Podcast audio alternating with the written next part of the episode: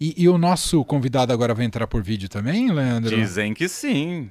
Oi, Pedro Venceslau, tudo bem, meu caro? Tudo bem, boa tarde a todos. Olá! Adorei essa novidade de entrar por vídeo. Ó, oh, tô vendo cê, você aqui, todo tava, bonitão. Você estava preparado para isso no, no, em dress code, ô Pedro? Eu tirei a camisa da Lusa pela primeira vez desde o do, do fim de semana. Botar até uma camisa social para entrar aqui. Pô, aliás, parabéns, subiu para primeira. Subiu. Vai ter luz em Bragantino, Leandro Cacossi. É. Se prepare. Vamos armar um churrasco com pão português. e, e, colocar a linguiça tradicional Bragantina também. Que é Exatamente. Imperdível. Pedro, hoje o assunto que você traz aqui é um pouco da barra funda que virou o PSDB. Eu já estou até meio perdido em tantos conflitos. É meio. parece um Big Brother Brasil, não é? O PSDB, Pedro Venceslau? Total, Big Brother Brasil. Esse final de semana teve muitos episódios, teve quase um paredão de Big Brother Brasil, que foi o rompimento do governador João Dória com o presidente do partido, Bruno Araújo. A relação já não estava boa. Eles estavam se estranhando faz muito tempo. E o Bruno Araújo, além de ser presidente nacional do PSDB, era coordenador da campanha do João Dória. E aí, aí o Bruno Araújo deu algumas declarações para empresários, para jornalistas, deu algumas sinalizações ali de que não estava tão empenhado assim na campanha do Dória. E mais do que isso, de que apostava na Simone Tebet como uma candidata mais viável do campo da terceira via. E aí é, começou na quarta-feira, depois na quinta-feira, uma tentativa de mobilização nas redes né, digitais contra o Bruno Araújo, que não deu muito certo, flopou, uma tentativa dos aliados do Dória de derrubar o Bruno Araújo da presidência do partido, até que finalmente, na quinta-feira, veio o rompimento formal. O João Dória, entre aspas, demitiu o Bruno Araújo da coordenação da campanha e colocou Marco Vignoli. E assim explodiu a única ponte que ele tinha com o partido, deixou o João Dória ainda mais isolado nessa disputa presidencial. E aí, né, a gente vê algumas movimentações acontecendo em paralelo a isso, né, Manuel? Por exemplo, hoje o Eduardo Leite, que é uma espécie de candidato, vamos dizer assim, paralelo do PSDB, teve com o Michel Temer, aqui em São Paulo. E depois com a Raquel Lira, que é candidata do PSDB a governadora de Pernambuco, deixando claro que ele ainda está no páreo, apesar do João Dória ter vencido as prévias. Então criou-se essa situação toda. O João Dória segue a sua pré-campanha, está tentando agora reconstruir pontes com o PSDB Nacional, com a bancada do partido, mas numa situação muito fragilizada, porque é, quem vai decidir no final das contas se o PSDB vai ter candidato ou não é a cúpula do PSDB. Sim. Não adianta, não, não adianta o João Dória se apegar ao resultado das prévias, porque existem outros fatores políticos, até jurídicos. Então, existe inclusive uma ameaça de judicialização no PSDB porque os aliados do Dória dizem que a decisão final é dele. Ele só não vai ser candidato se ele não quiser. Mas, no PSDB, existe uma insatisfação muito grande com a, com a candidatura dele, que envolve dinheiro, porque o PSDB tem um fundo que é limitado, né, um fundo eleitoral, e a candidatura do Dória custaria 65 milhões de reais. Dinheiro que deixaria de ser usado para campanha de deputado, para campanha de governador, para campanha de senador. Enquanto isso, é, no MDB, a Simone Tebet avança, construindo cada vez mais, consolidando mais a sua pré-candidatura. E no União Brasil, que é o terceiro partido desse consórcio, o Luciano Bivar agora se lançou como candidato à presidência da República, mas na verdade ele é um candidato a vice. Uhum. Então, a, o acordão que está em curso, né, a articulação, acordão é uma palavra meio firme, mas a articulação que está em curso é uma chapa que seria, a princípio, Simone Bivar. Mas os marqueteiros, o pessoal de comunicação, o mundo político acha que seria mais interessante uma chapa Simone Leite. Simone Eduardo Leite. Porque vamos combinar que o Luciano Bivar é um nome pouco conhecido da política brasileira. É o dono do cofre, né, Pedro? Mas é o dono do cofre, Manuel. Quem tem o dinheiro, né? Uhum. A, a, gente que tem segue, a gente não, eu, né? Quem tem crédito consignado sabe que. que o dono do cofre fala mais alto. Meu vice seria o Bradesco, por exemplo. se eu tivesse que escolher um vice. Claro, se eu pudesse escolher, seria, seria o Leandro Cacossi, meu vice. Claro. É, agregaria todo o voto do Bragança, Ribeirão. Mas na hora de escolher, eu botaria o Bradesco de vice, claro.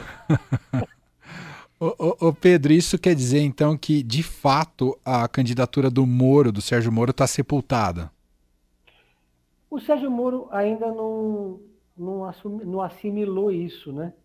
Eu participei de uma entrevista com ele na semana passada. Ele deixou muito claro que candidato a deputado federal ele não vai ser.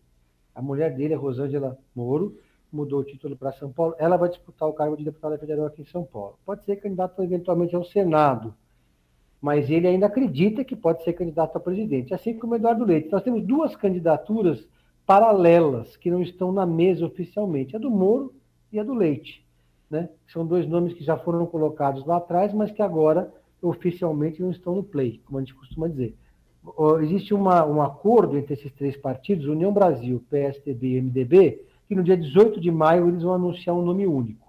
É uma data fechada. O que eles estão discutindo agora é qual o critério para escolher esse candidato. O PSDB do Dória, por exemplo, defende que o critério seja intenção de voto, porque o Dória hoje está melhor colocado do que a Simone, do que, do, do que enfim, uhum. do que o Bivar. Mas há quem defenda que o critério seja rejeição, porque o Dória tem uma rejeição maior do que seus adversários.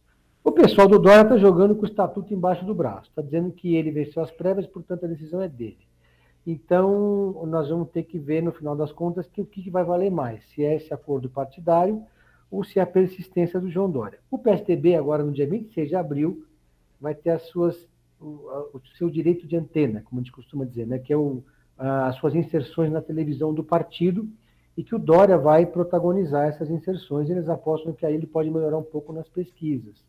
O PSDB liberou já para o João Dória cerca de 3 milhões de reais para pré-campanha, mas ainda não tem acordo sobre que tipo, qual vai ser o montante de recursos que o Dória teria para uma virtual eleição presidencial se ele insistir em ser o candidato a contragosto da máquina partidária o pessoal do Dória está pedindo 65 milhões de reais. É mais ou menos o quanto custa mesmo uma campanha uhum. presidente, uma campanha competitiva. O Alckmin teve 70 milhões de reais, por exemplo, em 2018. Teve 4% dos votos. Mas o fato é que uma campanha presidencial custa caro. Então, está se afunilando é, a terceira via, é, e com essas candidaturas correndo por fora. Enquanto isso, o, o ex-presidente Lula e o Alckmin fazendo seus movimentos para tentar evitar desgastes, né? A gente teve agora uma pequena crise com o Paulinho da Força, que foi vaiado, magoou, ameaçou ir embora, depois foi recebido lá pelo Lula, já declarou apoio para o Lula, a solidariedade está com o Lula, portanto. O ex-governador Geraldo Alckmin submergiu, não fala com a imprensa, não dá coletiva, porque, de fato, tem que preparar muito bem a narrativa, né, Manuel? Oh. Como, é, como é que o Alckmin vai explicar para o seu eleitorado essa mudança. Ele foi lá naquele evento da semana passada, gritou Lula, Lula, Lula, mas depois não deu entrevista, né? Uhum. Porque basta dar um Google para ver o que, que o Alckmin falava do Lula até pouco tempo atrás. É uma questão de adaptação de narrativa, mas vai dar trabalho, viu? Sem dúvida. O marketing político vai entrar em campo. É a hora do marketing político por excelência a partir de agora e ao longo da pré-campanha e da campanha especialmente. Pedro, tem dica de Pedro em série para fechar aqui com a gente, Pedro? Estou assistindo na HBO Max, uma série que foi indicada por mim, para mim pelo meu nosso colega Marcelo Godoy, hum. que é Em Busca de Anselmo. É um documentário sobre aquele que é considerado o maior traidor do movimento de esquerda contra a ditadura é, nos anos de chumbo, Cabo Anselmo, que era um infiltrado da, do serviço de inteligência do governo militar nos movimentos de esquerda. Ele foi um marinheiro e entregou vários colegas para a morte, inclusive a própria esposa grávida. E esse documentário da HBO acompanhou a intimidade do Cabo Anselmo durante vários meses. E o Cabo Anselmo que morreu agora no dia 15 de março, Sim. portanto, antes do lançamento do filme. Então é muito interessante acompanhar a história dele, e ele falando, abrindo o coração, mostrando a vida dele, contando a história, inclusive dos, dos, dos, das pessoas que morreram por conta da delação dele.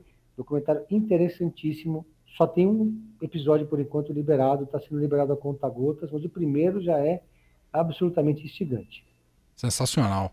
Pedro Venceslau, que apresenta aqui no Eldorado Pedro em Série, está com a gente às terças e quintas aqui no Fim de Tarde Eldorado. Inclusive quinta no feriado. No feriado, vai estar tá aqui comigo. Feriadão, né? E você, Feriadão, Pedro? Tamo junto. Tamo junto. em vez de bloquinho, vamos fazer o fim de tarde, que é muito mais legal que bloquinho. um abraço, Pedro. Até quinta. Valeu, um abraço.